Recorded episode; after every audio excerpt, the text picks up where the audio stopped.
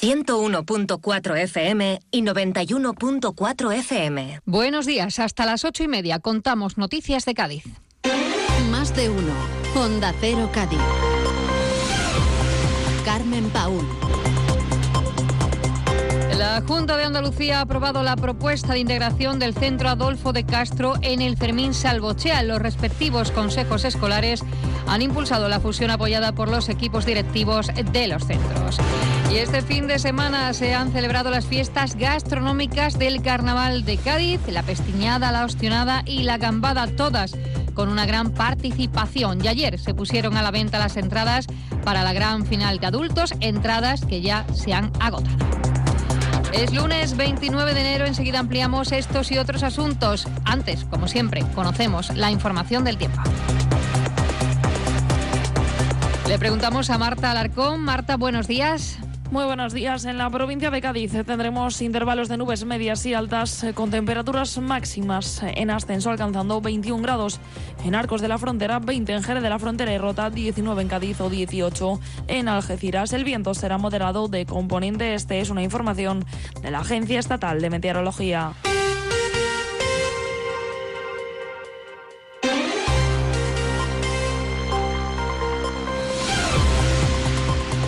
La delegada territorial de Desarrollo Educativo, Formación Profesional y Universidad, Isabel Paredes, ha dado a conocer la aprobación por parte de la Junta de la iniciativa de fusión presentada por los consejos escolares de los colegios Adolfo de Castro y Fermín Salvochea de Cádiz. Según indican desde la Junta de Andalucía, la medida ha sido promovida por los equipos directivos de ambos centros y respaldadas por sus consejos escolares. Estos últimos indican disponen de autonomía para realizar propuestas que mejoren la calidad de la educación en los mismos. Para la delegada, esta propuesta que parte de los centros es un paso generoso por parte de las comunidades educativas de ambos colegios que van a mejorar las competencias de los alumnos y ha recordado que la dirección del Fermín Salvochea, tras conocer que se abría la posibilidad de que el Adolfo de Castro pudiera fusionarse con otro centro, planteó la propuesta de acoger al alumnado y profesorado a su comunidad educativa, que la aprueba a través del Consejo Escolar y la trasladan a la delegación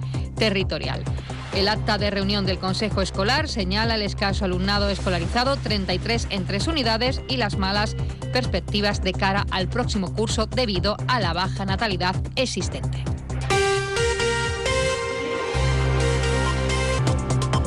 Cambiamos de asunto, hablamos ahora del South Series Festival que tuvo lugar en Cádiz entre los días 6 y 12 de octubre del pasado año. Tuvo un impacto económico global de más de 31 millones de euros, según el estudio realizado por la propia organización del evento. Unos datos que hablan de la importancia de un festival que reunió producciones de 11 países, 18 plataformas, donde se realizaron 57 proyecciones y se vendieron un total de 20.000 entradas para los distintos pases de series que tuvieron lugar en la capital gaditana. Asimismo, también hubo una gran actividad para la industria de las series, ya que se programaron 38 actividades en el que participaron 120 ponentes con un total de 3.000 asistentes a las mismas. A todo ello se suma que hubo 3.736 personas acreditadas de la industria con todo el movimiento económico que genera eso en el entorno. A la capital gaditana también acudieron durante aquella semana directores, productores y actores y actrices de primer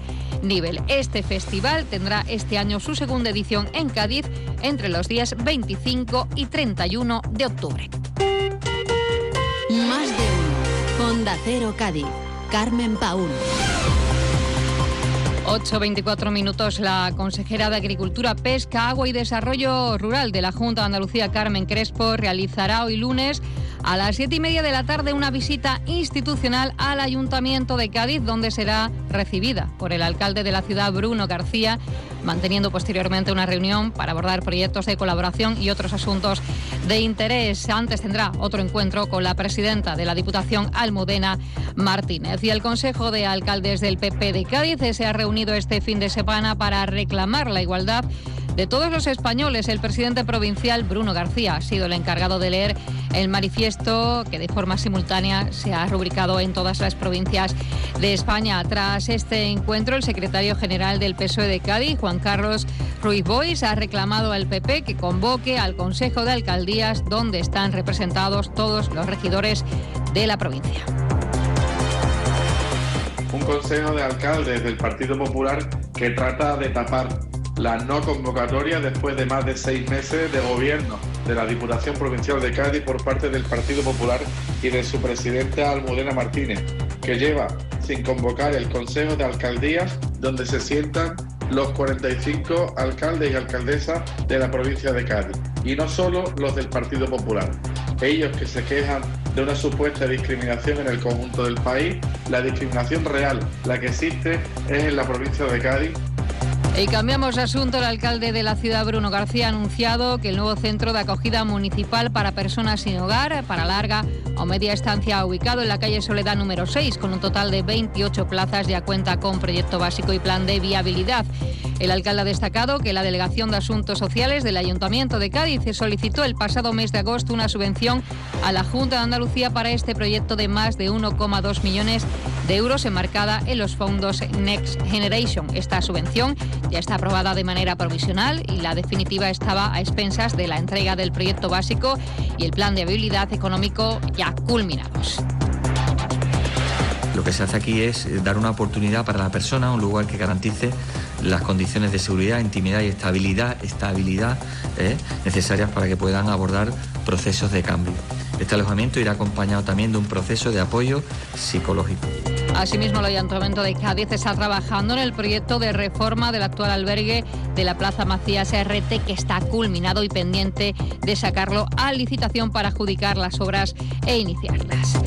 Y más asuntos. La Fundación Municipal de la Mujer está impulsando la formación de establecimientos en la ciudad de Cádiz que puedan actuar como puntos seguros ante posibles casos de violencia hacia las mujeres y ha realizado esta semana una primera formación presencial con la participación de Oreca y negocios del el centro. Y la semana pasada conocíamos los datos eh, de la EPA del último cuatrimestre del año 2023. El secretario general del PSOE de Cádiz, eh, Juan Carlos Bois, ha celebrado los resultados y ha expresado su deseo de lograr situar a la provincia en el mismo ritmo de creación de empleo que se está logrando, ha dicho, en el resto del país. Una tasa que supone la mejor de los últimos 15 años y por tanto del acierto de las políticas económicas de Pedro Sánchez y de su apuesta por esa reforma laboral que fue pactada y consensuada con los empresarios y con los sindicatos que está reduciendo de forma notable la temporalidad.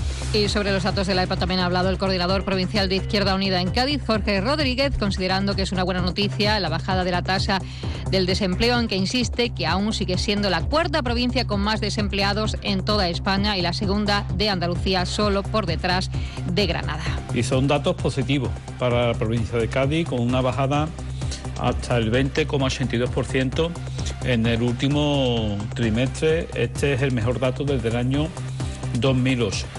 Evidentemente son cifras, cifras positivas. El paro en nuestra provincia se sitúa en 119.000 personas, que es un dato positivo dentro de la realidad que, como siempre decimos desde Izquierda Unida, vive en nuestra provincia.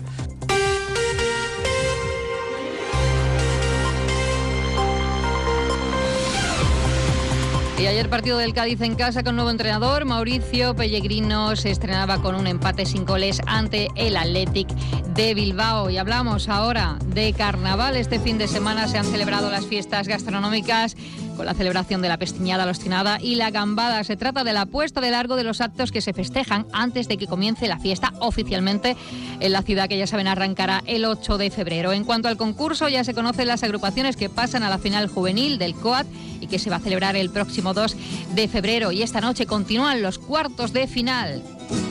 Nos espera el coro La Fiesta de los Locos, el coro de los estudiantes. La chirigota No hay verano sin beso, la chirigota del Cascana, la comparsa Guita Tapa, la chirigota Carnaval Me cago con tus muertos, de la, también la comparsa Los Amuletos, la comparsa de Andy, la chirigota Roteña El Niño de Isabelita II y la comparsa La Alegría de Cádiz, la comparsa de Manuel Cornejo.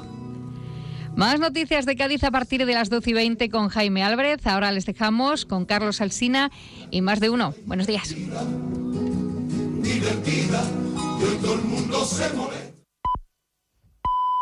Son las ocho y media, son las siete y media de la mañana en Canarias. No.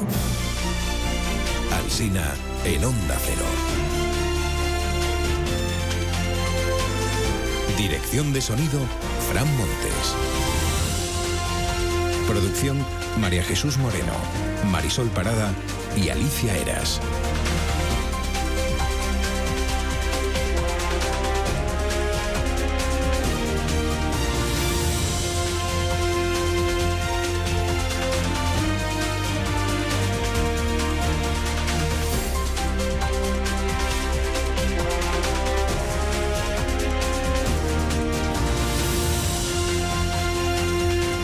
Estamos estrenando el último lunes del mes de enero, desde las 6 de la mañana hasta las 12 y 20 minutos. Este programa en emisión en cadena a partir de las 12 y 20 en emisión local. Van pasando las semanas y lo de Barajas no se arregla. El trato a los demandantes de asilo. Dice la razón que 300 personas permanecen hacinadas. Dice el mundo que ayer llegaron otras 200 en cuatro vuelos. 100 de ellas duermen, viven en la zona pública de la T4 del aeropuerto. Los antidisturbios se despliegan por las peleas entre migrantes, dice el mundo. El caos saca los colores al gobierno, concluye la razón. Le dijo la ministra de Migraciones la semana pasada que se estaba trabajando interministerialmente. Parece que esté mucho fruto. Que Marlasca está en ello, van pasando las semanas y lo de Barajas no se arregla. Mañana se vota la amnistía en el Congreso de los Diputados. Informa el país de que el gobierno niega a Junts más cambios en la ley. Pero que no es el gobierno, que es el grupo socialista, que es una proposición de ley. Dentro dice el, periódico que el gobierno resiste a la presión de Junts, en principio, y que los de Puigdemont llevarán esa presión hasta el último minuto. Pues la última vez que pasó esto, presión hasta el último minuto, el gobierno acabó entregando las competencias de, de inmigración a Junts. O sea que